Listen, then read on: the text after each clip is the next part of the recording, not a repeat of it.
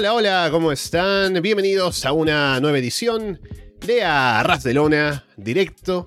Estamos Alessandro Leonardo y Paulina Cárcamo listos para comentar cómo está yendo el mundo de wrestling en esta última semana. Es hoy domingo 22 de enero de 2023, así que bienvenidos como siempre en el directo a través de YouTube. También luego a través de Evox, Apple Podcasts, Spotify, YouTube, Google Podcast o por seguirnos, por supuesto, en arrasdelona.com. Paulina, ¿qué tal? Hola, ¿cómo están? Espero que estén bien. Eh, semana difícil. Fue una semana muy extraña um, por cosas. Estoy muy triste de la semana. Vince, otra vez está acá. No puedo creer. mierda. Todavía está acá. Eh, y eh, de ahí todo lo que viene, porque este, este, el próximo sábado, en seis días, es el Royal Rumble. Y ¿No te, ¿No te parece que lo que habíamos hablado como hace, no sé, dos semanas ya como que no va a pasar nada? Creo que Cody está queda como en un tercer lugar de toda la propuesta que puede haber en Royal Rumble. Es increíble cómo ha cambiado toda esta semana y puede seguir cambiando. Entonces, nada, empecemos. sí, bueno, en primer lugar recordarles como siempre que al estar en directo nos pueden llamar. Estamos en Discord, así que pueden unirse al servidor que tenemos en la descripción del video el enlace si no están todavía. También en arrasdelona.com lo encuentran.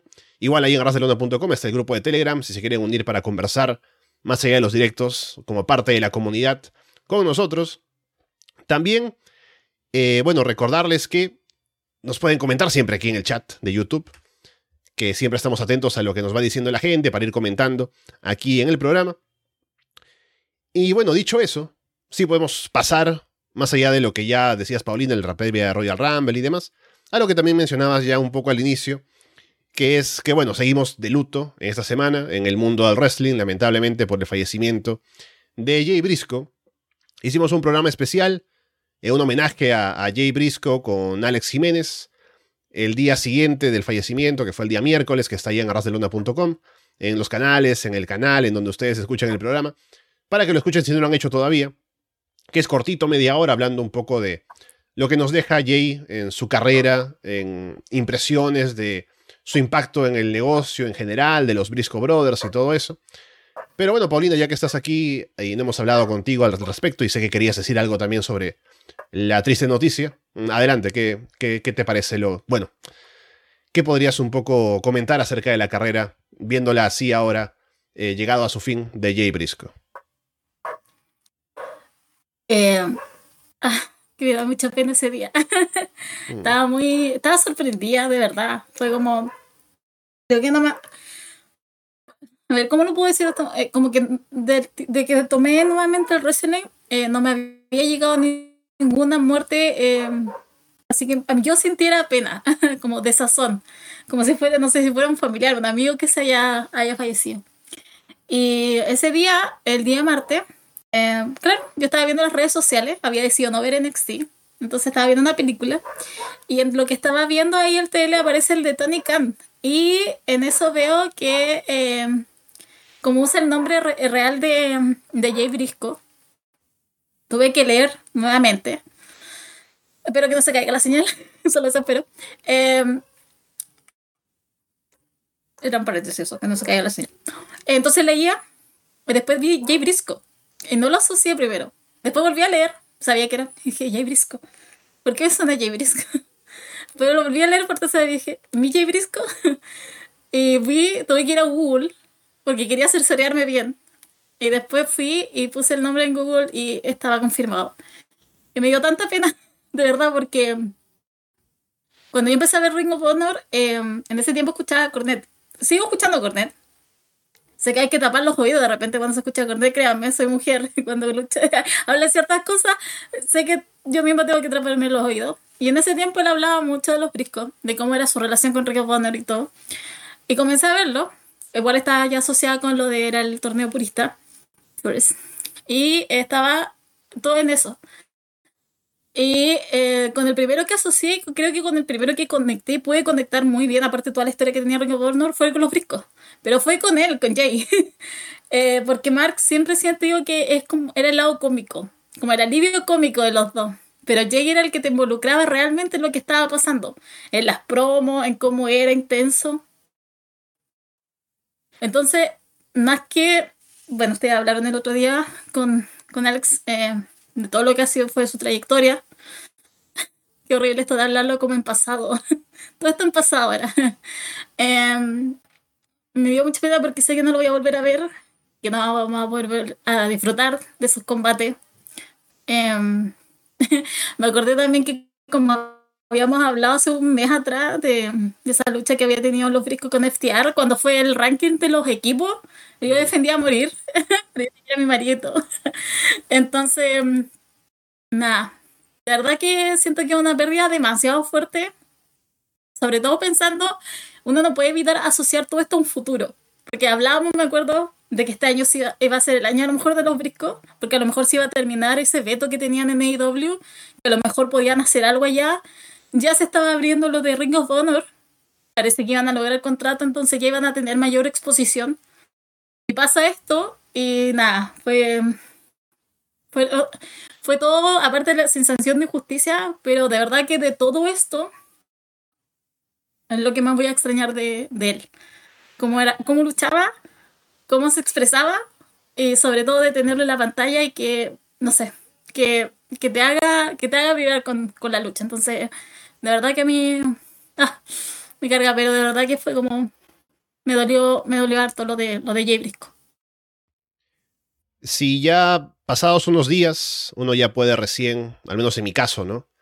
Eh, ya empezar a asumir que esto es real, ¿no? Porque estando ahí recién con la noticia y todo, cuesta creer, porque es algo que vino tan de la nada, que aparte no es culpa de, obviamente, de, Jay, ¿no? Estaba manejando, según se dice, recogiendo a sus hijas o llevándolas a una actividad del colegio.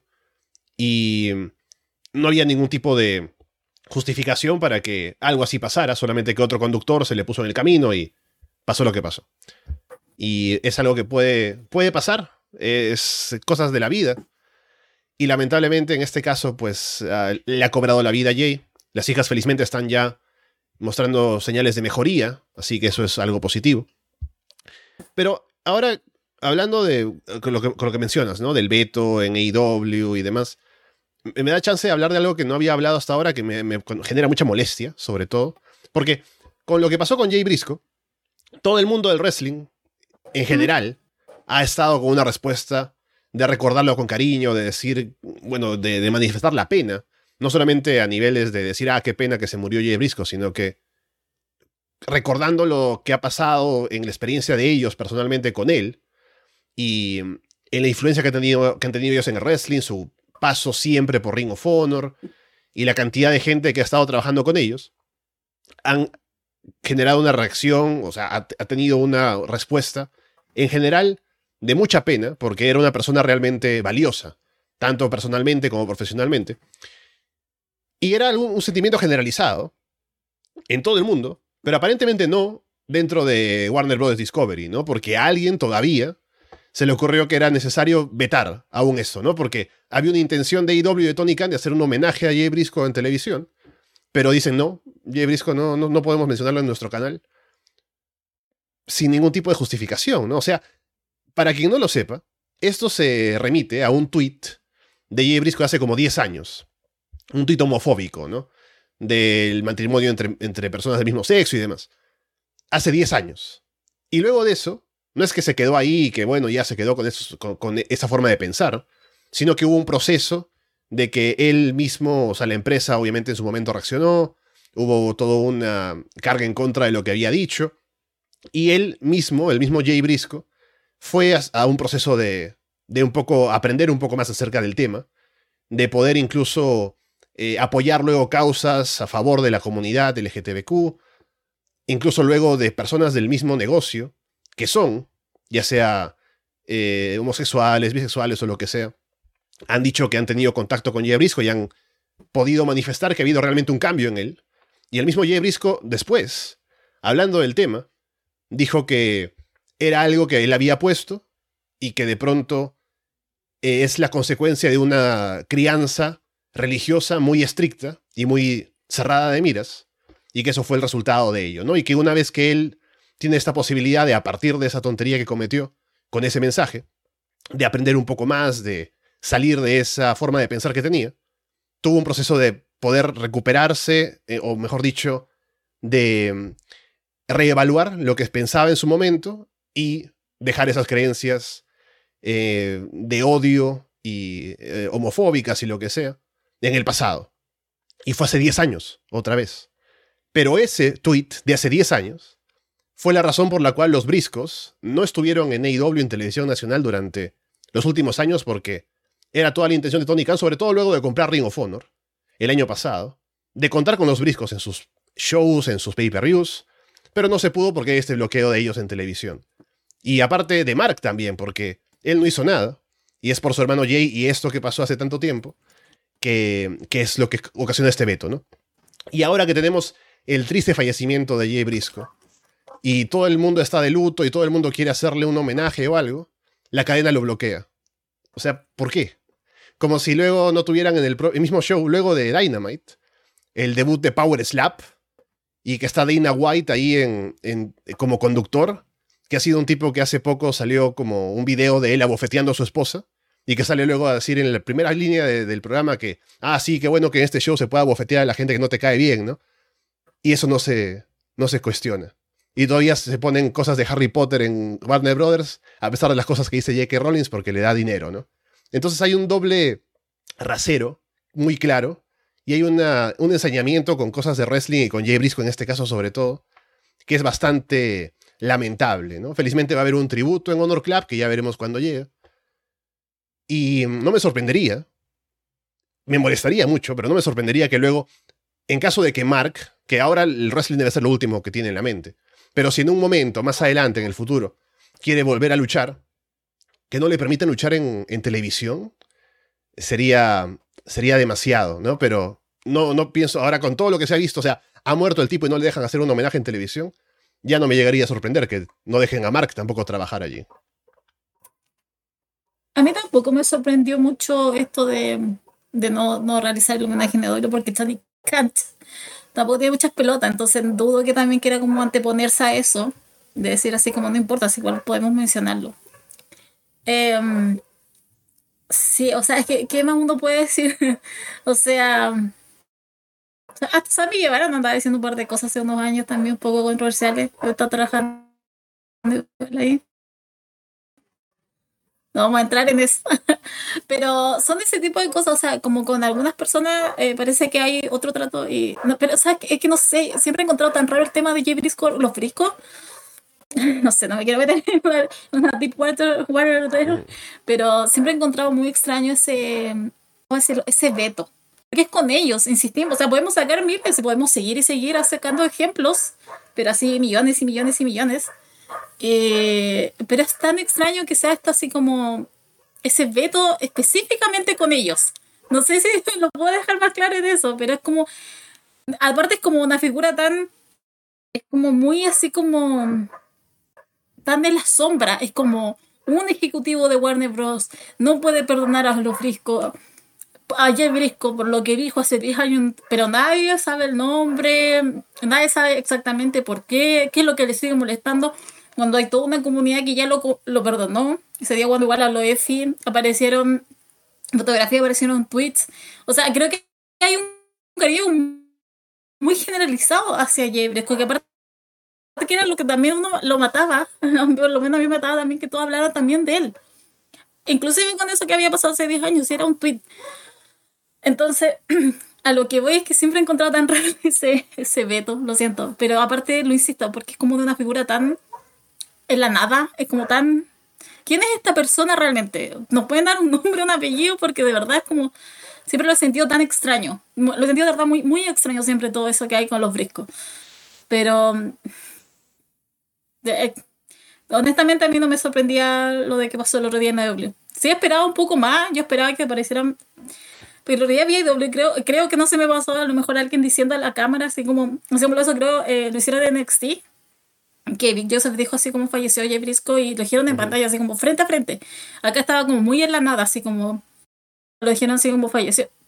Pero como que nada más. Y después Tony Khan hizo los, los correspondientes. Me dijo, bueno, se va a hacer. Que aparte tuvo que, tuvo que aclarar que era gratis para todos, no solo para los de Honor Club. Entonces era como, es, es gratis para cualquiera. Pero me pasa eso, me pasa que, mm, que podrían haber hecho algo, no tenga, no tenga un, lugar fijo, no tenga como un, un, evento televisivo semanal en donde se le pueda haber hecho algo que correspondía, porque siento que creo que todo ha estado, creo que todo ha sido eh, menor a lo que, a lo que era Disco, de verdad. Entonces eso es lo que a mí me da más pena, pero siento que se, se podría haber hecho algo mucho más grande, mucho más bonito.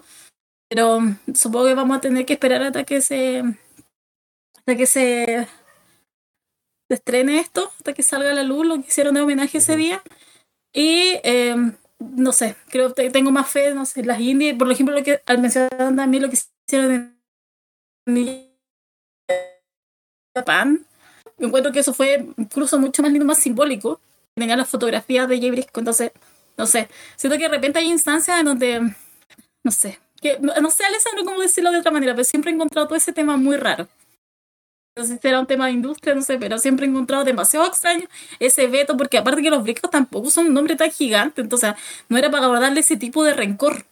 Pero bueno, eso solamente. Yo siempre he encontrado raro todo eso y, y es una lástima que eso se pique incluso después cuando él fallece de esa manera y ahora ni siquiera podemos obtener un homenaje que, que estuviera a su altura sí es injustificable. O sea, si uno quiere explicar tal vez por qué, sería porque a alguien del canal le da miedo que lleguen los briscos y que luego en, Twitter haya una campaña de odio, de decir, ah, no, que mira lo que dijo Jay Brisco hace 10 años.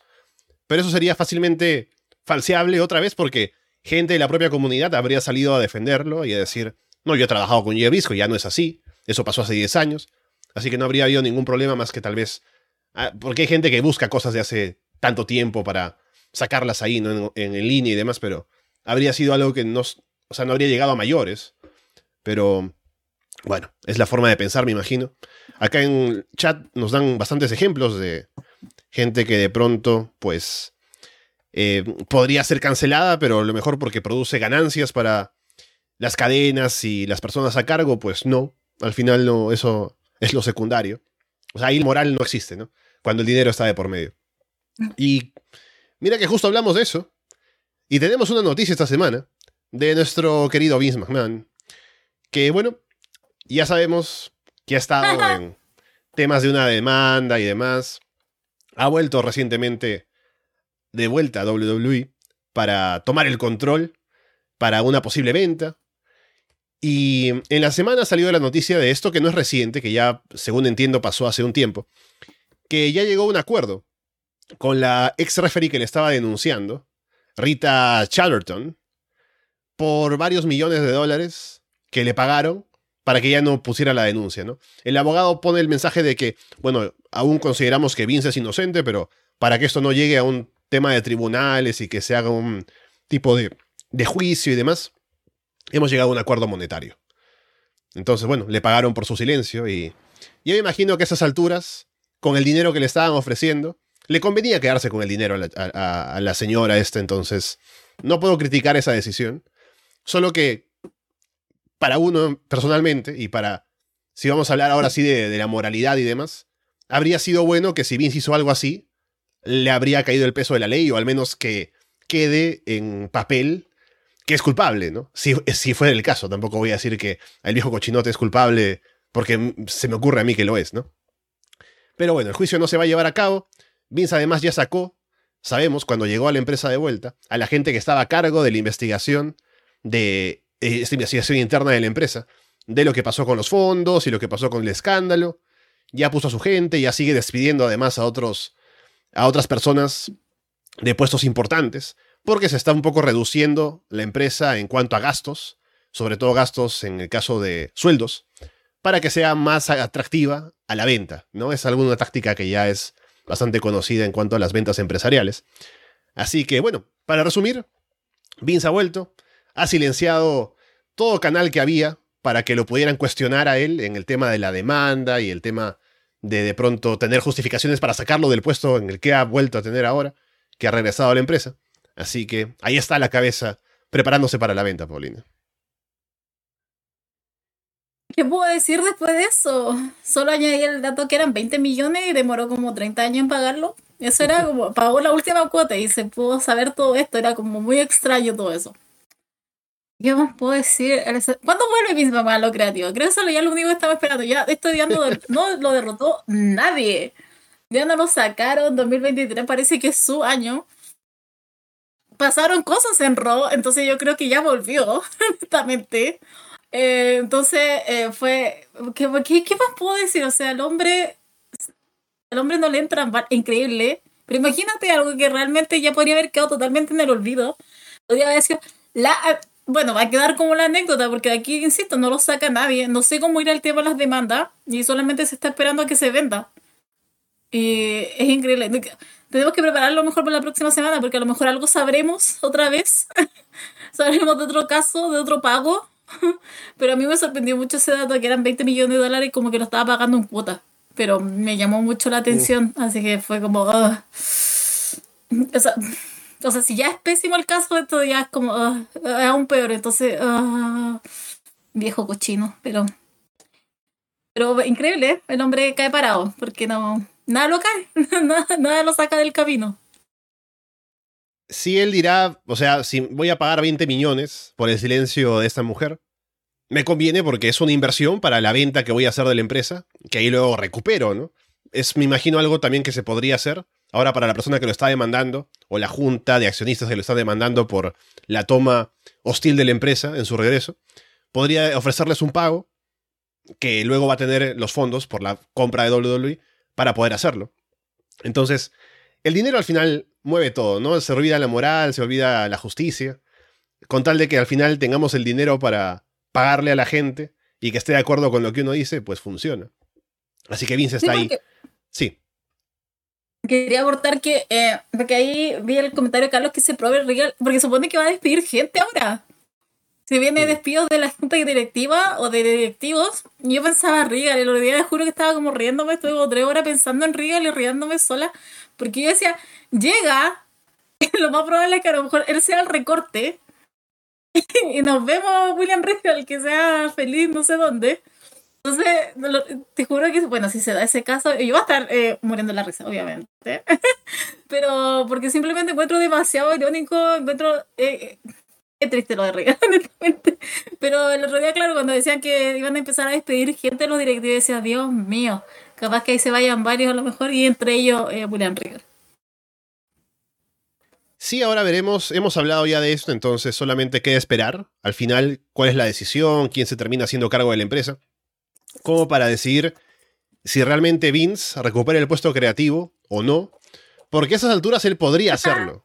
Con el poder que tiene, él podría decir ya, yo desde mañana buqueo Raw y se acabó. Pero hasta el momento no lo está haciendo. Así que aún hay esperanza para Triple H de momento. Veremos qué pasa tras la venta. no lo respiran de la nariz a Triple H. Sí, no, ahora. Están respirando la nariz va. Tras la venta, ya hemos, ya lo comentaba la otra vez contigo, Paulina, que seguramente la persona que vaya a comprar la empresa tendrá que decidir si quiere mantener a los que están en el, en el tema creativo allí, o hacer algún cambio, o imponer alguna política diferente.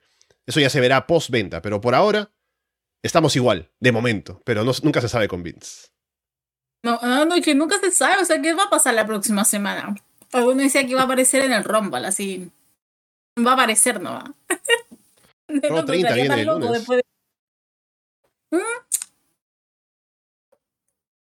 Así que con toda la nostalgia del tema de, de, que los 30 años de Raw y demás, no sería sorprendente que salga Vince como para decir, bueno, aquí estoy, 30 años, eh, ¿cómo están, no?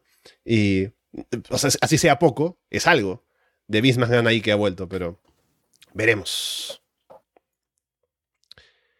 Nos toca el Royal Rumble la próxima semana, Paulina. Pero antes de uh. hablar de la cartelera y resultados y candidatos y demás, podemos hablar del tema que viene un poco antes de Royal Rumble, que es, bueno, el posible ganador que teníamos hasta hace poco tiempo, que era nuestro querido Dwayne The Rock Johnson, viniendo de fracaso este de Black Adam, ¿no?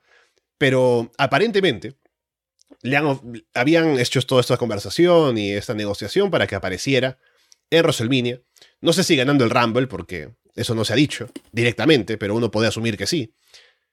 Y al final, eh, The Rock ha dicho que aparentemente no llegaría en el estado físico que él quisiera para poder participar en el show. Y por el momento, la noticia es que se habría negado a estar. ¿Estará o no? Las apuestas aún siguen aumentando a favor de The Rock. Así que la gente aún cree que podría estar. No sé si tal vez por alguna información interna, que a veces eso puede pasar. Pero por el momento la noticia, como digo, es que se habría negado y no habría The Rock en, Royal Rumble ni en WrestleMania. Así que tendríamos que pensar en otras posibilidades, Paulina. Ay, Dios mío. ¿Qué, qué? ¿Sabes lo que me pasa con toda esta situación? El que me estaba tratando de acordar que hace dos años, un año, el año pasado, hace un año, dos años, igual estaban con el tema de que la Roca se iba a aparecer, no sé si en Survivor Series, Slam, pero estaban muy, como muy insistentes con eso, que iba a aparecer y todo. Y ellos mismos estaban como casi hypeando todo. Pero la Roca no podía en ese tiempo por sus compromisos. Y se sabía que no se podía solamente que ellos estaban haciendo un tipo de presión. Es que me huele a lo mismo ahora con todo el merchandising, con todo lo que están diciendo o haciendo, eh, los videos en YouTube. Eh, siento que es como una presión a la roca para que se aparezca, más que lo que realmente a lo mejor él quiere aparecer. Además, no sé, es que yo no quiero que aparezca, honestamente. Entonces, en mi cabeza yo me estoy armando esa narrativa, que esto es simplemente un hypeo. Pero no lo sé porque está, está, tan raro esto. Yo sé que muchos encuentran que el Dream Match, la roca con Roman Reigns, pero no sé, siento que podría jugar ahí storylines mucho más entretenido. Yo sé que lo más fácil, a lo mejor hasta lo que da más dinero, no sé, pero de verdad que es como lo encuentro muy raro. Según yo y según lo que yo creo, esto es simplemente otro intento de hypear a la roca para que Ente se sienta presionado y vaya. Pero honestamente, él no se va a aparecer, no va a pasar nada y todos van a quedar así como, bueno, si yo les dije, no estoy, no estoy acorde. Además, todos decían, ¿cómo él no va a estar este eh, con capacidad física y lo mostraban y todo, pero claro, una cosa es que tú te veas y otra cosa es que tú rindas. Entonces, ¿cómo andaba el cardio de él hace unos años? Andaba pésimo, parece. O no era el que tenía hace 20, 22 años. Entonces, gente, por favor. yo, yo no sería tan receptiva, por favor, hagámosle la cruz a la roca y veamos otras posibilidades de, de ganadores. Pero bueno, ahí van a ver ellos. Pero insisto, creo que todo esto es un, es un hypeo que que a lo mejor no se va a dar y para que después ustedes tampoco no terminen decepcionados la próxima semana. Si yo quisiera saber, al menos entre nuestros oyentes y la gente de la comunidad de Arras de Lona, me imagino que la mayoría, por lo que he visto ¿no? y lo que he leído, que preferiría que alguien de dentro, o sea, Cody Rhodes o Sami Zayn o alguien así, fuera quien vaya a ganar el Rumble, eventualmente que le quite el título a Roman, en WrestleMania o algo así. Pero me pregunto si habrá gente entre nuestra comunidad que prefiera que sea de rock. A lo mejor sí hay, ¿no? Y no sabemos. Porque para mí personalmente, y sé que para ti, tú, Paulina, como lo acabas de decir, sería preferible tener a otra gente allí. Por el combate de Roman contra The Rock sí es un combate que puede venderse bien, por la familia, por todo esto. Pero tampoco me genera tanta expectativa, ¿no? O sea, The Rock ya no espero que venga a ser combatazos ni nada. Más allá de la figura que tiene por, la fama que ha conseguido, sobre todo fuera de la empresa. Pero yo preferiría que fuera alguien más. Entonces, a ver si alguien en el chat nos puede decir si prefiere que fuera de rock y algo. No sé si para el público en general de WWE, si preferirían que sea de rock. Antecedentes nos dicen que sí, porque siempre hay buena respuesta para esos actos de nostalgia que vienen, para WrestleMania y demás. Y seguramente para el fan casual será más llamativo escuchar el nombre de The Rock que va a estar en WrestleMania para que si engancha el show o, tenga interés en verlo. Sé que mis amigos que no ven actualmente wrestling, pero que lo veían cuando éramos niños, seguramente dirán, ah, The Rock va a estar, ¿qué, qué, va a pasar en los ¿no? Así que para ese público seguramente sí. Pero para la gente que lo vemos semana a semana, creo que es menos común que estén tan interesados en que esté The Rock de vuelta. Es que a mí me pasa eso, porque nosotros Alessandro consumimos el producto todos los lunes, vemos las cosas. Entonces a mí no me llama la atención que llegue a la roca y ni siquiera como acto nostálgico, que tampoco era mi favorito cuando era niña. Entonces tampoco me pasa grandes cosas. Pero yo me acuerdo que, ¿sabes? Cuando lo hablamos, creo que hace un mes también, nos estuvimos hablando de la posibilidad de que llegara a la roca y ahí yo estaba mucho más porque me acuerdo que simplemente yo largué mi, mi verbo y, dije que no, que no estuviera. Y me acuerdo que Walter Walter si quería ese, ese de Rock versus Roma, me acuerdo, estaba muy ferviente ahí en el, en el chat. tratando de decir que no, que como si esto iba a dar dinero y que tal. Creo que ahí hay uno, hay uno. Eh, pero claro, o sea, a lo que voy es que nosotros, claro, por lo menos yo veo Raw y a mí no me interesa que llegue él. Me parece incluso más interesante lo que pueda pasar con Sami Zayn o lo que pueda pasar con Cody Rhodes, con toda esa, con toda esa historia. Si La Roca me dijera que va a ir por un solo título, yo lo creo. Hasta lo compro. Pero si va a ser por el unificado, es como. ¿Por qué no creo que La Roca llegue para que pierda? no, no, no creo que ese sea su, lo que él quiera hacer, no lo hacer. Yo veo, yo creo a Robert. Entonces, eso es lo que voy. Creo que hay historias más interesantes que se pueden dar y mucho más acorde a lo que hemos estado viendo nosotros como espectadores. Hay un segmento para el Raw de mañana que aparentemente cambió, que originalmente era algo así como eh, Roman y la Bloodline hablando de la familia no hay, ¿no? A través de la historia en la empresa. Sobre todo para los padres, ¿no? Y, eso. Que al final cambió. Parece que va a terminar siendo algo así como Sami Zayn debe probar su valía frente a The Bloodline o algo así. Como una especie de juicio a Sami Zayn por lo que pasó en SmackDown esta semana. Y bueno, The Rock no es técnicamente miembro de la familia de ellos, pero está relacionado de cierta manera con la familia, entonces por ahí también hay una especulación de que tal vez cambió el segmento debido a que The Rock no va a estar, pero bueno, es algo ahí para tener en cuenta. Eso mismo pensaba, yo pensaba eso por lo menos. Y, insisto, ese hypeo, a lo mejor algo él dijo como así como, oye, no quiero que estén usando mi nombre, o porque igual es nombre, es un nombre, es un nombre que, que va más allá del lado de lucha. Entonces, tampoco es como llegar y tirarla. Entonces creo que a lo mejor por ahí es el lado. Encontré también muy extraño. O sea, está bien lo de Sami Zayn. Va creciendo como bolita de nieve, increíble. Pero en dos semanas ha crecido demasiado. Pero no tanto como para que ellos simplemente desechen la idea de la roca. Entonces, por eso es que yo encontré como, ah, yo creo que por ahí va por otro lado, más que simplemente ahora, bueno, eh, hagamos el pucha a Sami Zayn. Bien, con eso entonces, eh, dicho en la previa, la previa de la previa de Royal Rumble que viene ahora, vayamos a hablar de lo que tenemos para la próxima semana, el día sábado, en el Royal Rumble, aparte de los combates por, bueno, las batallas reales, tanto de varones como de mujeres. Tenemos un par de combates anunciados también. Podemos empezar hablando de este que es el... Acá le ponen en, Wikipedia, porque es el Pitch Black Match, ¿no? Es el combate que va a ser ah. a oscuras, es como el, el Lights Out de AEW, me imagino, ¿no? Un poco por ahí era la cosa, aunque es Bray Wyatt, así que a lo mejor algún elemento sobrenatural puede estar involucrado. Pero está auspiciado por Mountain Dew, así que es el Mountain Dew Pitch Black Match Bray Wyatt contra LA Knight.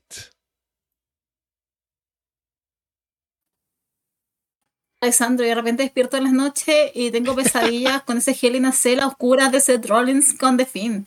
Tú sabes lo traumante que fue eso que yo estaba recién entrando nuevamente y yo ver eso y yo no entendía nada porque no se veía. Me acuerdo tan claramente porque ese día la gente gritaba IW. Cuando recién estaba empezando IW, estaba AEW, AEW asqueroso. Entonces tengo un poco de miedo. Tengo miedo también de ese factor Alexa Bliss. Mm. Aquí debería ganar eh, LA Knight. Lo digo acá, pero no va a ganar. No va a ganar. ¿Por qué? Porque a ganar. Entonces, como, ah, el hombre, y el hombre ha levantado esa rivalidad que yo creo que no le importa mucho a nadie, pero él la ha levantado a punta de yeah, yeah, y no se va a llevar nada. Entonces me da mucho miedo toda esa situación. Yo sigo con un trauma desde 2019 y parece que ese trauma lo voy a volver a sufrir este día sábado 28 en manos nuevamente de The. Y Dios mío santo, cuando toma el control creativo Vince y me lo echa porque de verdad que ya no... De aquí no lo va a detener nadie, porque de aquí realmente va a ganar y de aquí no lo va a parar nadie. Bueno, hablo de eso en un momento con el Pitch Black Match, pero tenemos a alguien aquí en el Discord, así que, bueno, veremos quién es. Oh Hola, ¿qué tal? Hola, buenas noches. ¿Se escucha bien? Sí, ahí te escuchamos. ¿Sí? Ya. Esto, ¿qué, qué es una pregunta del Rumble? No sé si ya hablaron, pero creo que en el pasado anunciaron que Cody Rose estaría en el Royal Rumble. O sea, todos teníamos que estar, ¿no? Pero ¿por qué auspiciarlo? anunciarlo. Mm. Bueno, e- es, cierto, ¿no? Porque según también se ha dicho, ahora que, que lo mencionas, han dicho en WWE al interno, hay reportes de que están bastante contentos con las sorpresas que tienen para Royal Rumble. Cody ya no es una de esas sorpresas, porque lo han anunciado. Así que me imagino que tendrán todavía cosas ahí guardadas. Pero anunciarlo creo que no está mal, porque también habría sido el impacto de que aparece ahí, ¿no? Pero igual anunciarlo previamente da un poco más de expectativas para la gente para verlo, ¿no? Como para que no esté como dudando si va a estar o no. Ya te dicen que va a estar ahí, que va a ser un jugador importante en el Rumble. Así que no lo veo mal. Y además, si, si dicen, porque si no tuviéramos ninguna sorpresa aparte de esto, uno pensaría, bueno, ya la quemaron, ¿no? Podrían haber puesto a Cody allí como sorpresa y habría estado bueno. Pero si tienen otras sorpresas, que no, no sé cuáles serán, pero si están contentos con lo que han preparado, me parece que no está mal que la de Cody ya no sea una sorpresa. A mí me dio lo mismo si todos sabemos que iba a venir. Lo que pasa es que ahora está el morbo de, de qué número va a entrar. Y la única manera en que no, no sucumba Cody y todo ese hype con el que venía como el favoritismo, porque ahora todo está cambiando, es que empiece del 1. Yo eso es lo que me quiero ahora. ¿En qué posición va a aparecer Cody Rhodes? Porque ya si sabíamos que iba a volver y para qué guardar la sorpresa si ya no era tan sorpresa. Pero ahora viene todo ese hype. ¿En qué, en qué, qué número va a ingresar? A lo mejor se aparece en este Raw también, el de mañana. Mm. A mañana, a lo mejor mañana es una sorpresa él. Total, ya sabemos que va a estar en el Rumble, pero eso es como ahora más que nada, así como cuál va a ser esa travesía de él en el Rumble y a ver si voy a poder ocupar o no mi polera, porque la idea era que él ganara el Rumble, pero no sé si ahora lo va a pasar, entonces, pero es más que nada eso. No, como lo mismo, ya si todos sabíamos, pero ahora viene todo eso, qué número, qué va a pasar, va a eliminar a alguien, lo mejor ingresa y lo eliminan a él y todos vamos a quedar choqueados, quién sabe, todo puede pasar. Así que más que nada eso. Gracias. Eh, hablando del Raw de mañana, eh, mañana se, defienden los eh, campeonatos de pareja de Raw contra el Judgment Day. Y en SmackDown hay un torneo por el campeonato de, SmackDown, ¿no? Y se cree que The Bloodline no va a llegar, o sea, los usos no llegan a WrestleMania con los dos títulos. ¿Qué títulos creen que pueda perder antes de, de WrestleMania? Mm. Sí, bueno, la idea de separar los títulos en las defensas es precisamente para que creamos que es más probable que pierdan alguno. ¿no? Así que eso me parece que está bien. Y además, si lo consiguen, es decir, si alguien les quita el título de alguna marca, creo que va a beneficiar a la marca porque la división de parejas necesita movimiento, ¿no? En ambos lados. Así que si hay un poco más de, de presencia de alguna pareja siendo campeones, me parece que estaría bien. Si yo tuviera que apostar por un equipo, o más bien una marca, para quitarles los títulos a los usos, creo que sería Raw, solo por el hecho de que ya están ellos en SmackDown, así que pueden quedarse ahí y tener disputa con la gente de, la propia marca, ¿no? Pero igual creo que cualquier marca funciona, ¿no? Si les quitan los títulos, va a ser bueno para cualquier marca. Así que si les quitan ambos, tampoco estaría mal. Entonces, al final veremos qué deciden hacer. Yo me lo jugaría y yo diría que mañana lo pierden. Si nos creemos igual mm. ese hype que decían que querían puchar a Finn Balor, todo eso. Aparte que lo siento, pero me viene muy bien. Después vamos a hablar del segmento del lunes con también Misterio. Pero eh, creo que ha venido súper bien. Entonces, si me la tendría que jugar por algo, yo hasta, yo hasta diría mañana, porque mañana se supone que es Raw, 30 años. Que, porque aparte está el de Austin Theory versus Bobby Lashley mañana en campeonato, ¿cierto? Sí. y está este. Ya, uno de los dos no puede seguir lo mismo. Eh, no sé si me llame un poco, pero me gustaría más ver ese cambio y que todo. es que sabes lo que me pasa con todo el tema del Bloodline, es que no veo que nada tiemble. Todo sigue igual, todo sigue em, fijo. Entonces, mañana si es que perdieran, o sea, imagínate, sería mucho más interesante y con mucho más picante todo este camino, por lo menos. Imagínate, imagínate, esto tan insignificante esto podría ser lo que han la sorpresa que nos podrían tener preparado. Entonces, si me la podría jugar, yo diría que mañana pierden los usos. Porque yo también quiero que esta historia se ponga interesante, o si no va a seguir todo lo mismo. No, y además también ahora que hay un torneo en SmackDown, o sea, vas a hacer todo un torneo y vas a poner over a una pareja para que lleguen y pierdan contra los usos como sin más, también es una pérdida de tiempo, ¿no?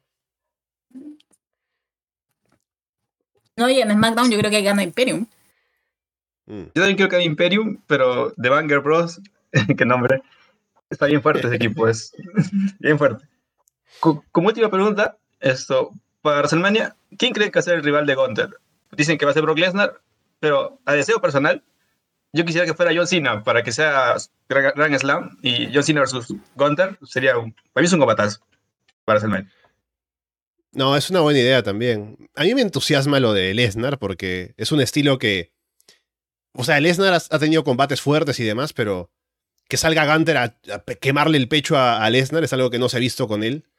Y que salga ahí a pegarse duro, estaría bueno. Así que e, ese, ese combate me entusiasma, al menos la idea del combate con Lesnar. Pero Gunter ya ha demostrado que con cualquier oponente que le pongan al frente saca combatazos. Eh, con Braun Strowman recientemente, ¿no? Entonces, creo que es una garantía tenerlo ahí defendiendo el título contra cualquiera. Y seguramente para WrestleMania van a buscarle un oponente que sea fuerte, no solo en nombre, sino también, o sea, si no es un nombre, como puede ser John Cena o el Brock Lesnar, tendría que ser alguien que viene con cierto ímpetu, que sea un combate que se sienta fuerte. Así que le tengo confianza a Gunter por todo lo que ha hecho hasta ahora como campeón, sea el oponente que sea. Yo sigo apostando por Lesnar, que ojalá lo hagan, aunque está lo de Lesnar contra Lashley, como dije, que podría ser otro camino, ¿no? Pero ahora me entusiasma más lo de Gunter. Entonces espero que ese sea el camino. Yo quiero que Gunter recupere un poco de peso. Está muy flaquito. Yo insisto con eso. Y después, obviamente que me inclinaría mucho por Lesnar. Además, yo sí, honestamente lo veo como su Austin Theory. A veces me gustaría bien WrestleMania. Eh, si es que no se diera con Lesnar, estaba pensando en Dragunov esa es como, yo siento que es como la mm. cartita que tiene si es que sigue Triple H. Si que Triple H es lo creativo, es como su cartita segura, así como sus cinco estrellas para el WrestleMania. Él ya sabe lo que puede hacer. y más encima en un escenario mucho más grande. Imagínense todo eso. A lo mejor no va a ser Dragunov para toda una masa así como, así como la que esperan ellos a acabar en WrestleMania. Pero para los que hemos visto, para los que vimos ese combate que hicieron de NXT UK, Maldita sea, o sea, queríamos una parte 2, entonces creo que. Em, yo creo que esa es su cartita, a lo mejor si es que no va a Lesnar, pero a mí también me encantaría ver a Lesnar ahí a machetazos con, con Gunter, entonces eh, creo que se ve un camino interesante para él. Solamente espero que esté a la altura, pero. Y con kilos más, po, que está tan flaquito. No, que salga Dragunov en el Rumble, elimine a Gunter y que armen toda una historia de Carlos Elminia y, y lo tenemos, lo tenemos tal cual. Gracias. ¿No harían a, a John Cena Gran Slam entonces? ¿O no? Eh, es que podría ser, pero depende de si se puede quedar, ¿no? Porque sería, si no para que lo gane, lo pierde inmediatamente, así es que no puede quedarse porque tiene cosas que hacer aparte.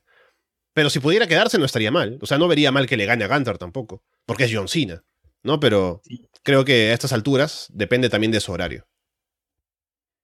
Sí. No, John Cena tiene que superar la marca Ric Flair. También es el, a mí ese más, más que el como que me interesa que él supere ese al, otro, al otro cochino. Eh, chicos, muchas gracias. Éxito. No, gracias a ti por llamarnos. Que no nos dijiste tu nombre para, para despedirnos así con. Ah, bueno, se fue ya, no nos dijo quién era, pero bueno, gracias por estar por acá. Con M, empieza con M. es que no quiere hacer otro juego ahí.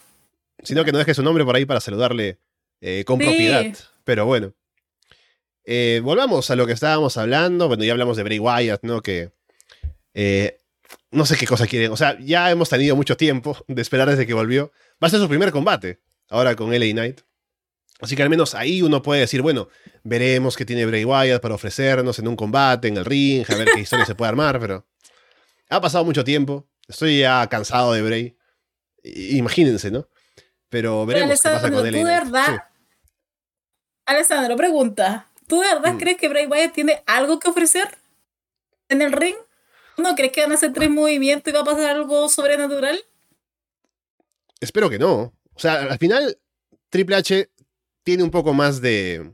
Le tiene un poco más de cariño a LA Knight, que claramente lo tenía Vince McMahon, ¿no? Con Máximo Mel Models y demás. Así que al menos algo le va a dar. Ya le dio también espacio en promos, lo ha hecho bien. Así que no lo va a hacer perder en un squash. Pero claramente está para poner over a Bray Wyatt. Entonces, al menos ahí, a ver qué cosa hace Bray. Ha tenido grandes combates Bray en el pasado, ¿no? También con buenos luchadores. Pero, no sé. Eh, al final, que la inversión de tiempo en Bray Wyatt lleve algo al menos, ¿no? Porque con todo lo que lo he visto en la pantalla, y con todo el hype, y con todo el público que, está con él, no sé por qué, algo tiene que sacarle a Bray Wyatt en, en todo lo que hemos visto hasta ahora.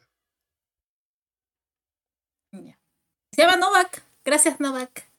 Un saludo por ahí, Novak. Y bueno, después hablábamos ya de esto, bueno, un poco que está eh, algo adherido al otro combate, que es por el título femenino de Raw, en este caso, Bianca Belair contra Alexa Bliss. Tengo miedo. Siento temor. Eh, es que para mí este, este combate primero y después va a ir el de Bray Wyatt. Según yo, en mi lógica. Eh, no sé cómo será esto. O sea, yo encuentro que va a ser bien, pero igual cuántas veces, ya lo hemos visto un poco mucho en esto. Em, eh, ah, estaba confundiendo, perdón. pero tengo toda la fe del mundo en esto.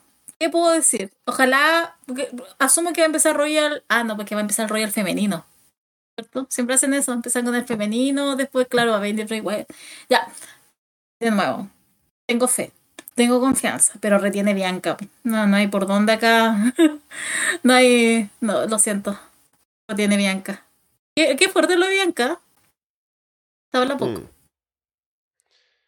Bueno, em, o sea, yo pienso que será el combate para terminar la metamorfosis de Alexa y por ahí, pero que gane no, no, no va a ganar. Tiene que ganar claramente Bianca y llegar campeón a WrestleMania para ahí recién ver si le pueden quitar, dependiendo de quién sea, tal vez Rhea Ripley, ¿no? Pero creo que no hay, no hay chance con Alexa por ahora.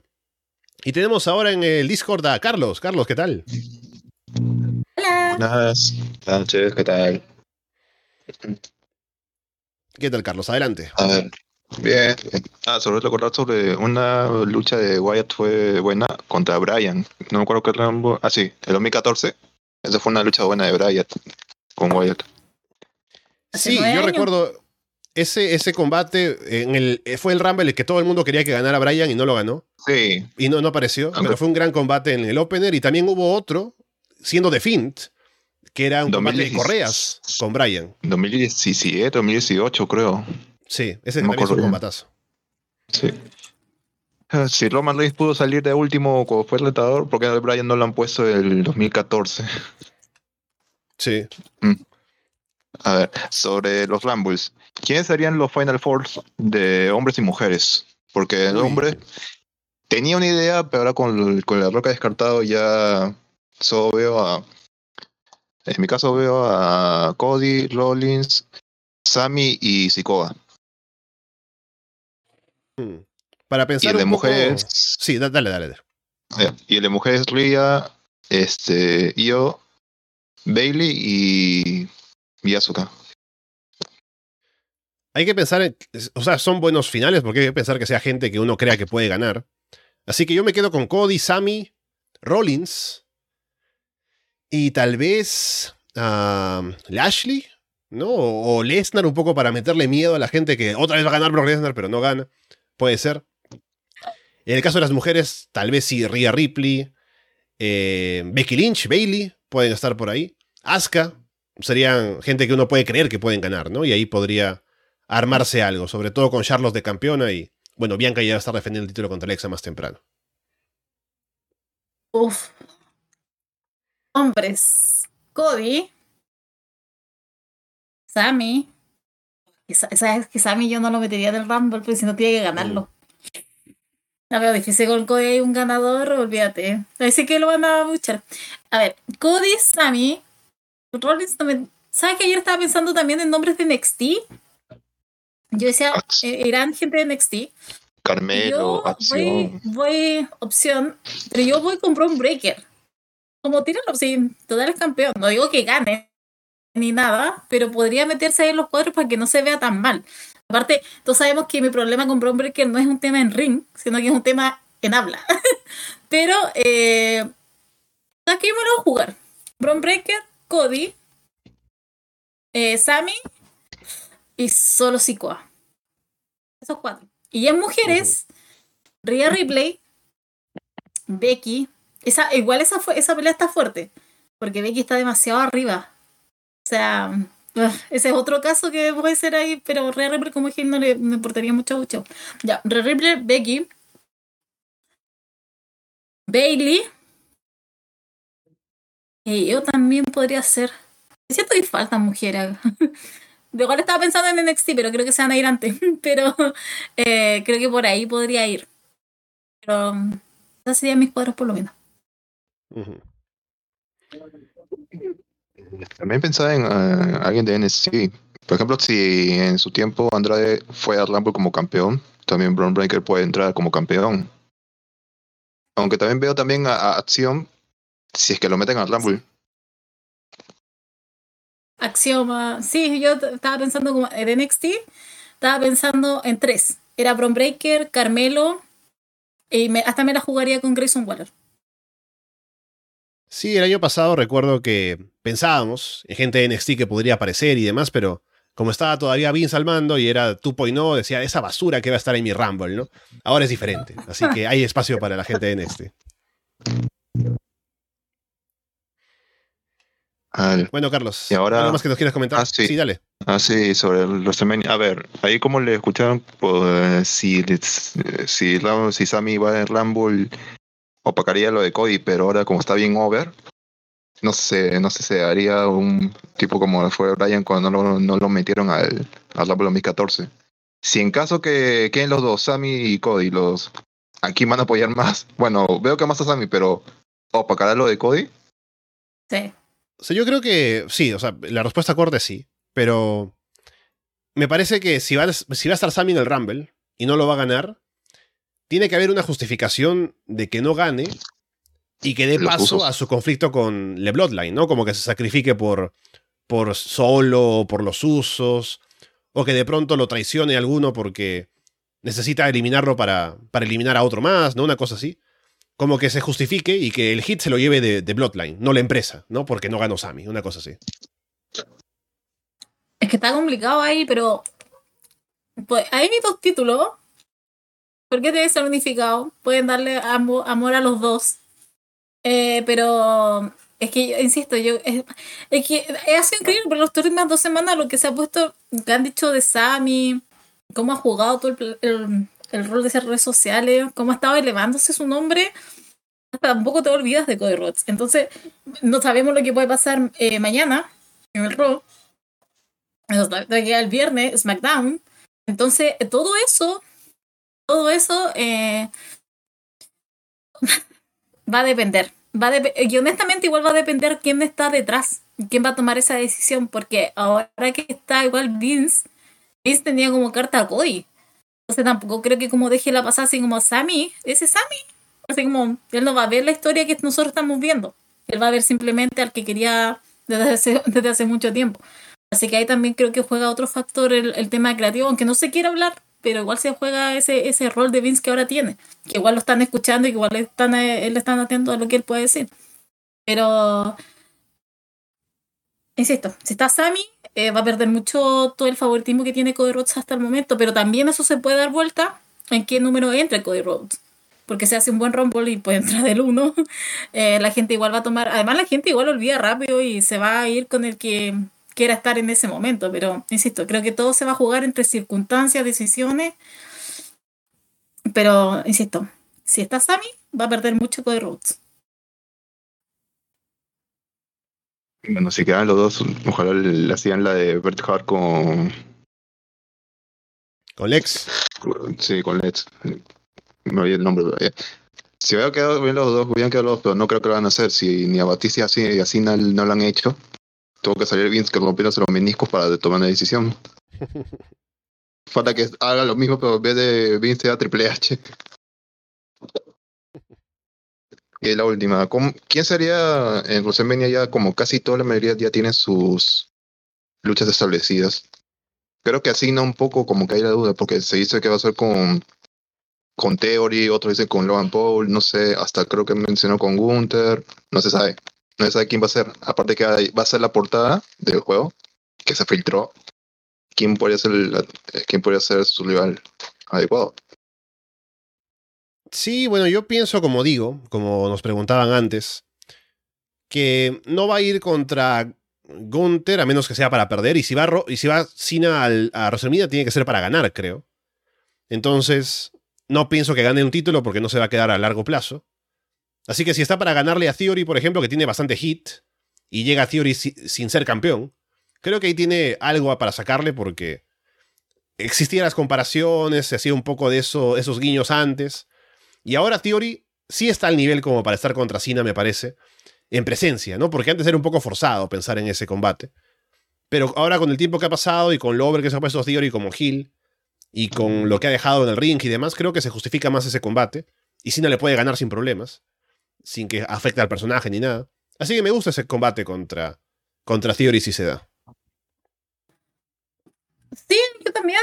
Porque igual es Hollywood, hubiera dicho, si hubiera sido en otra ciudad, hubiera dicho, si no fuera Los Ángeles, hubiera dicho, ¿sabes qué? No, Cena no va, no, no va a estar porque está preocupado en otras cosas, pero Hollywood es su territorio y va a querer estar ahí en escena, en un escenario grande. Entonces a mí también, yo creo que va a ir con Theory, pero sin título, sin nada. Y aparte porque siento que Theory necesita como una lección de humildad. siento que aportar a circunstancias siempre ha demostrado ser un niño mimado y muy protegido. Y él jura que, no sé, es la próxima gran estrella de la compañía. Pero cree que iban a jugar mucho con esa carta de que John Cena iba a ser ese que le iba a dar como el golpe de humildad. Entonces creo que podrían seguir jugando con eso y con todo lo que ellos quieran hacer, pero yo a John Cena solamente lo veo con ese ni siquiera es como que me he puesto a pensar en otra cosa, así como con otro luchador, o me sorprendería mucho si es que quisieran hacer eso, pero por ahora con Austin Theory.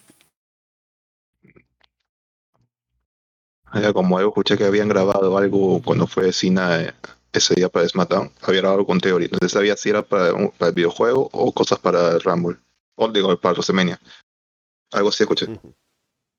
Bueno, sí, bueno. Bueno, entonces, un, bueno, gracias, un saludo a todos y cuídense. Y ahora esperar quién gana el Rumble. Dale, Carlos, ya estamos hablando entonces luego. A ver si.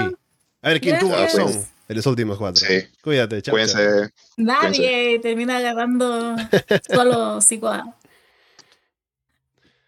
Bueno, hablando ahora de favoritos y últimos cuatro y demás. Mencionar que ahora, bueno, que para la gente del Patreon va a haber un juego de predicciones en la semana Así que por ahí estén atentos para participar para el Royal Rumble. Que por cierto, eh, no voy a estar el sábado.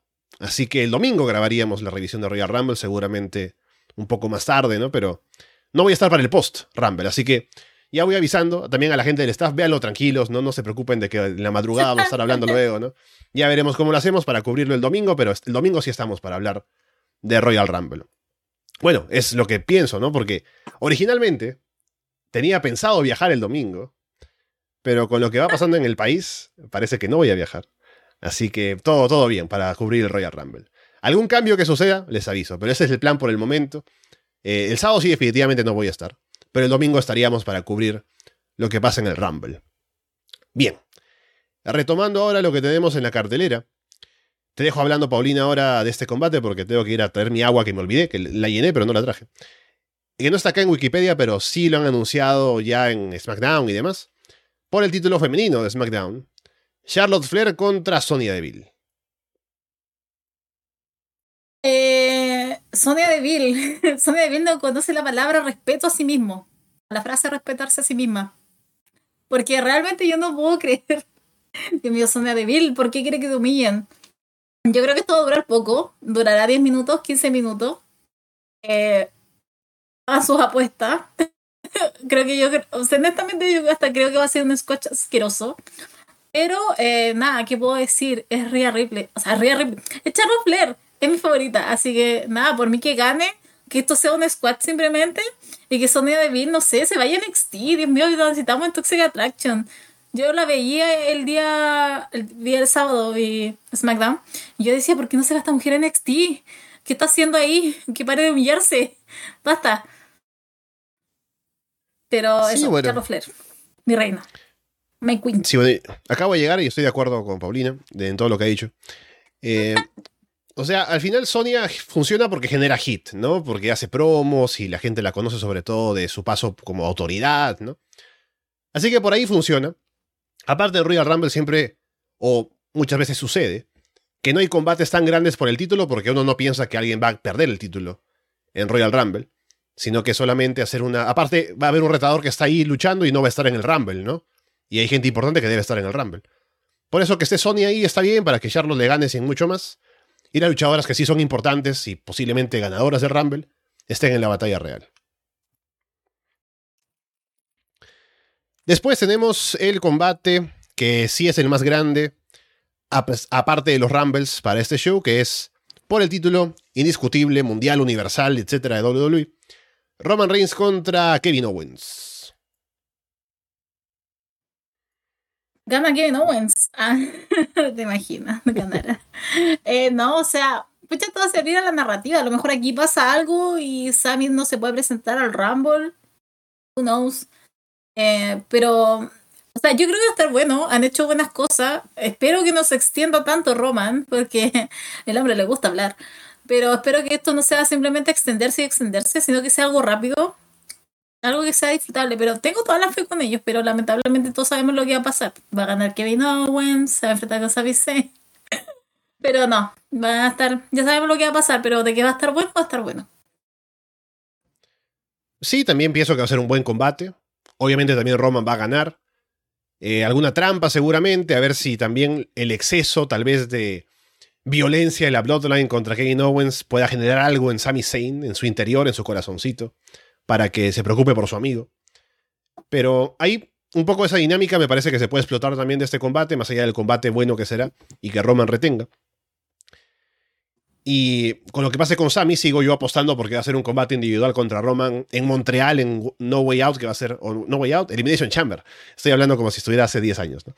El Elimination Chamber, ni siquiera 10 años, no creo que ya Elimination Chamber era así 10 años.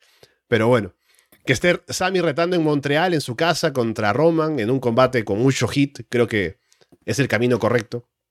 Y la Elimination Chamber de ese show será para otra cosa, ¿no? Pero creo que sería un combate individual con Sami el camino, pero veremos. Y bueno, ya hemos hablado bastante de los Royal Rumbles, gracias a las preguntas que nos estaban haciendo la gente que estuvieron aquí, llamándonos, así que brevemente, Paulina, ganadores o cuáles son tus apuestas de ganadores para el Rumble masculino y femenino. Mujeres, creo que el más simple, Rhea Ripley. Pero ¿con quién va a ir de contra? Bueno, pero- Me gustaría que fuera contra Bianca, pero maldita sea, hágame ese Charlotte Flair, por favor. que les que la deje de tirar Rhea Ripley a Charlotte Flair. Y de eh, hombres, Cody Rhodes. Adrenaline in my soul. Something, something, Cody Rhodes. Él va a ser mi campeón. O sea, mi ganador. My father said. Sí, yo también me quedo con Cody Rhodes. Para los varones. Creo que, o sea, de todos los posibles candidatos, es el que más cuadra, ¿no? El que está con más hype, el que creo que le puede quitar el título a Roman. Así que me gusta. Es un combate que no se ha hecho antes. Y por eso nada más ya es llamativo para verlo en WrestleMania. Así que me gusta Cody como ganador. Y Sami, como digo, para el próximo mes. Y luego ya para WrestleMania tal vez haciendo equipo con Kevin Owens, que hemos hablado acá que puede ser el camino. Para las mujeres hay que pensar, como son dos títulos, quién va a retar a cada uno. ¿no? Creo que Ria va a retar a uno de ellos. Diría un poco más el de Bianca, tal vez. Y a ver quién reta a Charlotte ahora. Becky Lynch, que ha vuelto. Puede ser. Otra vez. O si no. Es que Becky ya retó tanto a Bianca como a Charlotte varias veces. Entonces no es un combate nuevo, ¿no? Ria es el nuevo factor. Allí, sobre todo por su nuevo personaje. Así que ya sí encaja en cualquiera de los dos lugares y lo hace bien. Pero el otro reto es el, el, que está un poco en duda, ¿no? ¿Quién llega ahí como para retar de las mujeres al otro título? Pero sin preocuparme de eso todavía, creo que Rhea Ripley es la ganadora más clara para el Rumble. Sí, o sea, sí, o sea, saliendo del tema Rumble, es más que nada para eventualmente Charlotte Flair, si jugaran bien, hicieran bien las cosas, estaríamos hablando ahora de Raquel González. Porque ahí podría ir la mano con Charlotte Flair y es, mm. y es buena, es nueva, no se ha visto tanto con Charlotte Flair. Um, al menos que algo muy extraño pase de aquí a abril y no sé, alguien de NXT salga, porque igual hay unos buenos prospectos. Roxy, yo creo que te, los Roxane tienen, tienen solamente las ganas de sacarla de ahí para que se vaya a main roster. Entonces, pero más allá de eso, yo creo que superan jugar súper bien. De Raquel González está pero pintadísima. Hay contra Charlotte Flair. Pero eso tenían que saber cómo jugarlo ellos y cómo hacerlo. Y no sé si nuestra reina querrá hacer eso también. Pero por lo menos tendrían algo nuevo y fresco. Sí, perdonas que te corrija, Paulina, pero es Raquel Rodríguez, como ya nos dijeron gracias al Ah. mandato de Vince.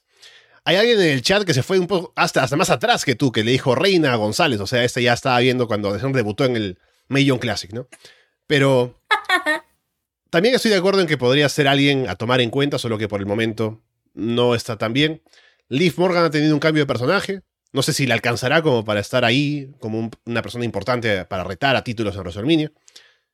Yo diría, Rhea Ripley ya está claro. Por otro lado, em, estaba pensando en alguien, ya se me fue. Así que si lo recuerdo, se los digo. Pero em, Becky Lynch no, no me parece. Yo solamente ser. quiero, quiero, Sí, yo solamente quiero cárcel para la gente que anda diciendo Liv Morgan. ¿No la vieron a casa completa? No, ese niñito tiene que aprender otro año. tiene, que, tiene que aprender. Así que no, los quiero presos a esa gente que anda diciendo que no era Liv Morgan y ya la andan poniendo ahí, eh, no sé, en, en fotos o algo. si estaba pensando en Shayna Baszler, que también mencionan acá, que podría ser, o sea, yo le tengo fe a Triple H en que trabaje bien con Shayna porque Shayna es genial y él lo sabe, a diferencia de la directiva anterior, pero ahí hay que hacer un esfuerzo, ¿no? Para ponerla over. Pero me gustaría, así que hay una posibilidad allí con ella, por ejemplo. Bien, entonces dejando el Rumble por ahora, hablemos de un par de cosas más que tenemos para las noticias. Eh, Matt Cardona ha registrado el nombre de Zack Ryder con claras miras de volver a WWE, me imagino. A menos que lo quiera registrar para él mismo y usarlo en Impact, que no creo. Pero ahí está al menos ese plan. Sabemos también de que están interesados en Chelsea Green. No sé qué tan posible es que aparezcan ellos dos en el Rumble. Podría ser. Pero bueno, ahí está al menos esa idea de Matt Cardona volviendo a WWE. Luego de todo el hype que ha armado en su paso por las indies. No sé qué tanto se refleje eso para el fan de WWE, pero al menos el trabajo está hecho, así que solo queda ver ahora cómo lo presentan. No sé, me parece que está jugando con nuestra mente Matt Cardona. Creo que no, creo que simplemente es como que no está tomando el pelo y como que dijo, ah, voy a hacer esto de diversión. Aparte, como ya sabemos que Chelsea Green yo creo que aparece en el Rumble. Yo creo que Chelsea aparece, entonces estaba como, ah, ya ustedes creen que yo no me voy a ir también. Bueno, vean, soy Zack Ryder. Pero creo que es todo un juego mental para nosotros, para que nos matemos a lo mejor en, en los comentarios en Twitter, pero más allá de eso, no, porque de verdad creo que está muy bien el hombre. Está muy bien el hombre en, el, en, el, en la escena independiente. Pero solamente yo encuentro que es eso, es una tomada de pelo. Luego tuvimos, bueno, se reportó justamente hoy que había la idea de que AJ Styles estuviera en Wrestle Kingdom. Ahí tal vez acompañando a Car Anderson, ¿no? Porque tiene también este gran paso por New Japan y la gente lo conoce y lo recuerda. No sé, bueno, al final no se pudo hacer principalmente por la lesión, ¿no? No sé qué tan dispuestos habrían estado en WWE de dejar que esto pasara porque AJ es una figura tan importante para ellos también. Y también, aparte de solamente su aparición, qué tanta relevancia podía haber tenido en el show, ya que el que luchaba era Anderson y no AJ. Pero en un mundo ideal, AJ podría luchar en New Japan como lucha Kenny Omega, ¿no? En paralelo con AEW, pero no se puede. Así que solamente sería, habría sido por una aparición, pero lamentablemente por la lesión no se pudo. Y a ver si hay algún tipo de acuerdo más con WWE con, eh, y New Japan en el futuro, porque ahora que Anderson perdió el título Never, ya no hay como obligación de estar haciendo otros acuerdos para más adelante, ¿no? Sí, o sea, creo que fue lamentable. Fue lamentable toda esta lesión. O sea, ya sabemos que Styles también va a quedar fuera de WrestleMania. Pero hablemos de lo que realmente importa en New Japan. Yo sé que no está en, el, en la pauta, pero es ese Okada Kaito. Esa patada. Simplemente. Yo quiero ver ese combate. Quería que buen momento para introducir ese tema, porque he visto ese video 500 veces y las 500 veces he sonreído, he sufrido. No puedo creer que le hayan pegado esa cara hermosa Okada. Menos mal que solamente fue como un rasguño acá, o sea, una herida en la frente. Pero debo decir que estoy entusiasmada. New Japan ha hecho cosas para que los vea.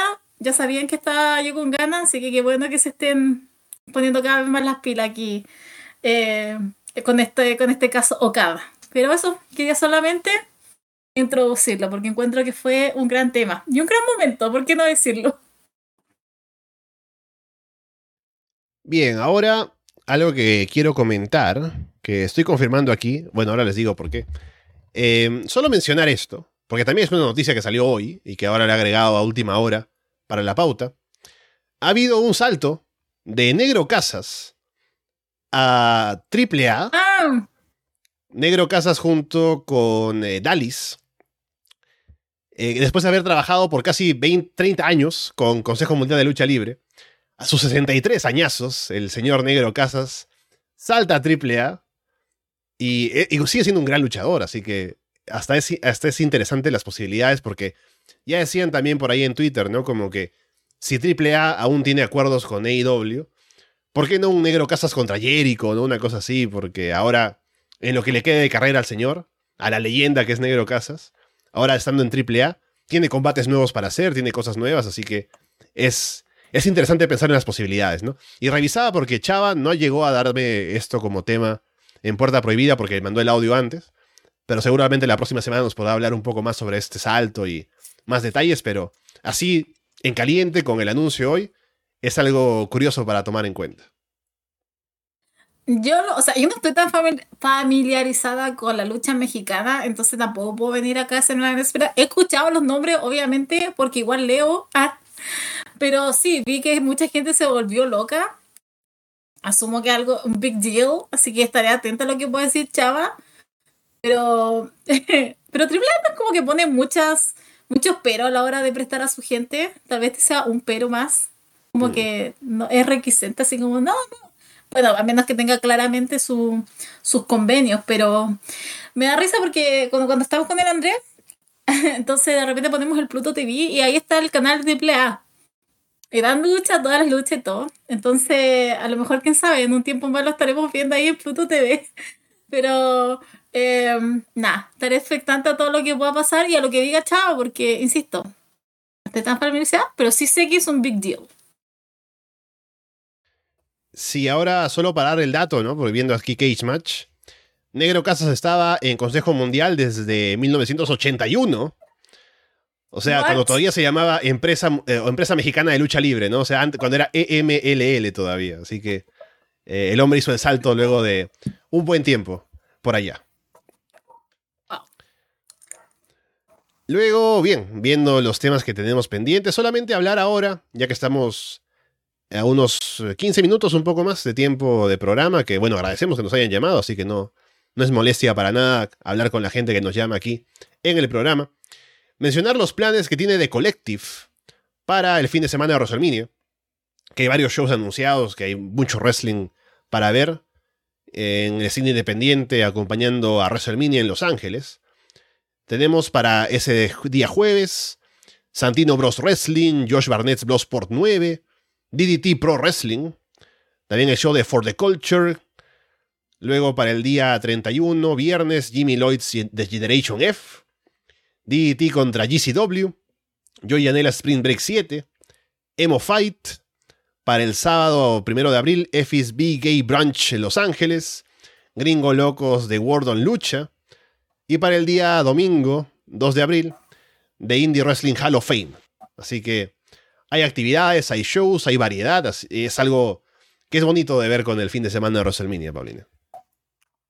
Sí, lo mismo estaba pensando. O sea, imagínate, eh, han pasado dos años, 2020, 2021, sí, 2020, 2021. Creo que está. Y el año pasado tampoco se hizo algo tan grande para la semana de WrestleMania. Quiero decir eso, porque no estoy tan segura del dato. Pero siento El que año ahora claro, sí se está hubo. armando. Ya. Pero se está armando nuevamente, como no sé si Ujú. a lo mejor el año pasado como recién se estaba entrando, como que no se sentía como sentía como todo tan extraño, así como, oh, ¿quién Ujú. llegará? ¿no? ¿Qué? Pero este año ya se va sintiendo como pre-pandemia, cuando todo era lindo, Sí. cuando todo como que aparecen shows, miles de shows. Y obviamente a mí el que me llama la atención es Emo Fight, porque siempre voy a ser una niña emo. Viene el romance acá, number one. Entonces, estaba muy interesada. Yo vi Emo Fight y dije, ah, ese es como mi... Ese, ese es mi, ese es mi lucha. ese es mi tipo de combate, así que voy a estar expectante de eso. Pero me gusta eso, que se esté dando la variedad, que esté volviendo a hacer como las cosas antes un poco, y que empiecen a hacer show. Y sobre todo, es muy bueno para el, para el, para el, el estado de la lucha libre y también para los luchadores, porque es trabajo, así que nada. Sí. Además, también aparecen nuevos nombres, gente, más combates para ver, más recomendados, así que nada que decir.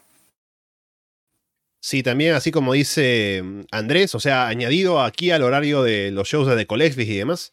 Underground vuelve, ya lo digo aquí con dos meses y medio de anticipación, dos meses un poco más. va a volver underground solamente para cubrir ese fin de semana. Así que para eso estamos. Bien, con eso dicho, pasemos a hablar un poco en el tiempo que nos queda de lo que nos dejó Roy SmackDown. A ver, temas importantes de Raw. Ya sabemos que Bobby Lashley va a retar a Austin Theory mañana en el Raw de 30 años. Hablábamos de esto más temprano, Paulina, del segmento de Josh Day con la Bloodline.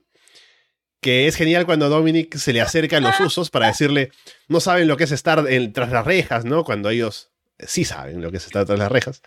Y como que hablando de, la experiencia presidiaria, ¿no? Y demás. Y bueno, al final como que se arma la pelea entre los grupos, ¿no? Pero estuvo bueno lo de Dominic Misterio ahí como... Eh, haciendo como la comparación de cicatrices, ¿no? De tiempo ahí tras las rejas con los usos. Eh, primero voy a responder una, una pregunta muy elemental acá. A Paulina le gusta Kudai, obviamente, o sea, sin despertar, un himno. Oh, un himno, hace unos años atrás. Así que me encanta. Y después ya cuando pegaron el salto más emo, me gustaba más. Tengo cero vergüenza de admitirlo. Ahora sí, el segmento de Dominic Mysterio. Dios mío, ¿cómo lo hace Dominic Mysterio? Yo insisto, ¿cómo lo hace? Pero no acá solamente el que juega Dominic Mysterio, sino que sin valor las expresiones que tiene, la postura que tiene Rhea Ripley también. Dios mío, que se vea bien el día lunes. Y después el juego que hace también de misterio porque aparte a la gente a la que se lo dice, o sea, realmente la dice a Jimmy Uso, tú no conoces lo que es estar en la celda con gente peligrosa, es como Jimmy Uso hubo un año en que vivió en la cárcel. Literal, él, es el que pasó un año en la cárcel y todo ese Jimmy. Entonces, de repente como que veía que se reían un poco y era como ah, un poco de vergüenza ajena. Pero nada que decir, de verdad. Encuentro que estuvo muy bueno. Después todo ese intercambio que fue entre Dominic, Jimmy, Jay. Sobre todo porque cuando Dominic comienza a hablar, Jay Uso tira el micrófono, así ya estaba, pero no podía creer lo que estaba escuchando y simplemente tira el micrófono así como muerto de la risa. Entonces, que si no han visto ese segmento, véanlo, en serio. Y después de todo ese enfrentamiento que tuvo Rhea Ripley con solo Sikoa, no sé cómo poner esto si es que no suene feo, pero estoy esperando que, porque Rhea Ripley siempre está provocando. Entonces siento que a cualquier momento le llegaron solo, solo golpes. No sé si vamos a estar realmente celebrando eso, pero de verdad es como que de repente, de repente es como, es tan insoportable que es como, ah, pero la pueden callar, pero nada, está haciendo muy bien su papel por lo menos, pero ella tiene a Dominic Misterio que la defiende, maldita sea. Y eso es lo que hizo ese día. Y de se fueron a los golpes, pero encuentro que todo ese, toda esa secuencia de Dominic Misterio Recomendado. Nuevamente, tercera semana, MVP de Raw. Sí, me pregunto cómo será la dinámica ahora para el reto por el título de parejas. Porque Judgment Day son Hills, los usos también. A pesar de que en Judgment Day todos como que tienen este sistema de apoyo para Dominic, ¿no? Que lo hacen sentir bien con lo de... Eh, con que dice que es presidiario, ¿no? Un poco respaldan su historia. Pero son Hills. Y es más, en este combate, eh, esta semana tuvieron un combate con Alpha Academy, que Alpha Academy también son heels, pero esa semana, como luchaban contra Josh Mendey, fueron babyfaces. Así que claramente hay odio para ambos equipos.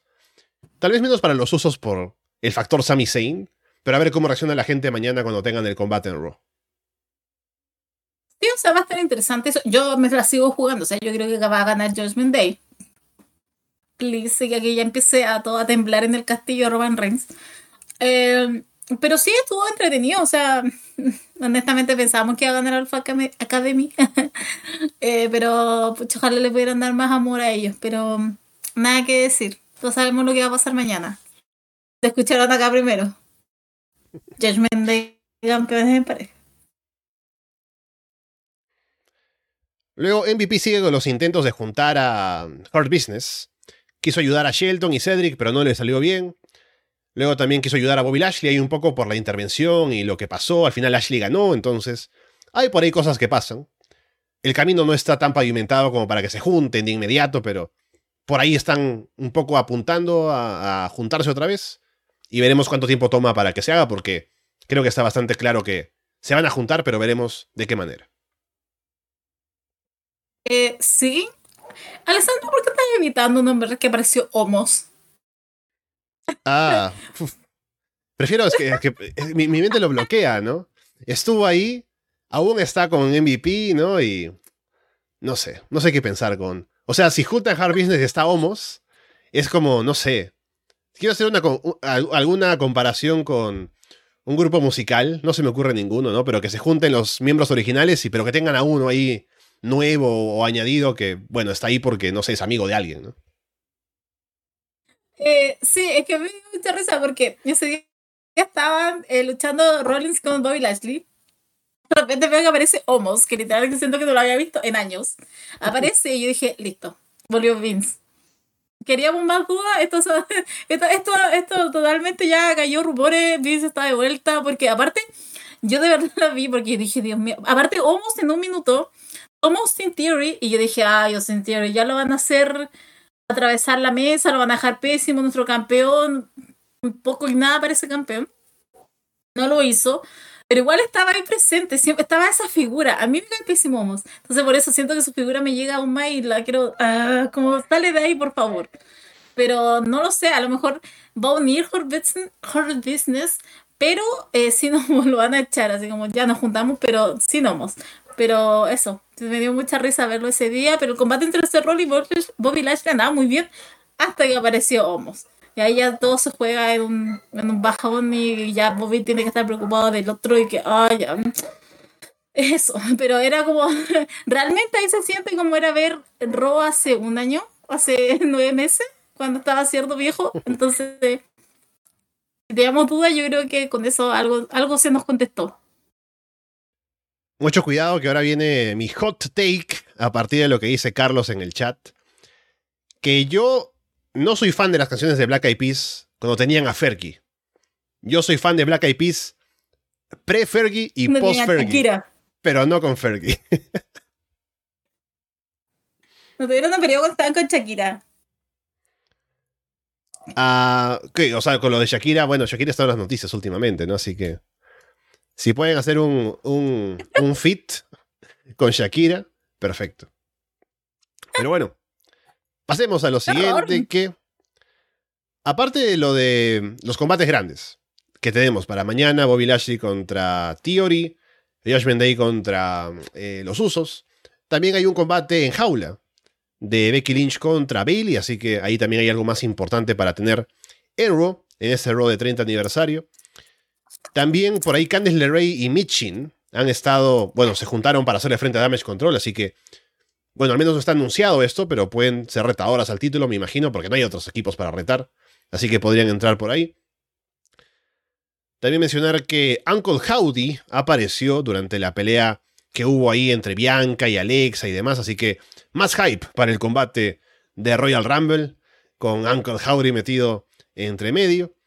Y finalmente en Raw, para terminar con el programa, hubo un buen combate de Bronson Reed contra Kira Tosawa, bueno en el sentido de que se vio fuerte, Bronson Reed fue un buen squash, Tosawa vendió bien, así que está presentándose bien a Bronson Reed y veremos qué tanto o qué tanta importancia puede llegar a tener en el corto plazo. Espero que me convenzan, solamente eso diré.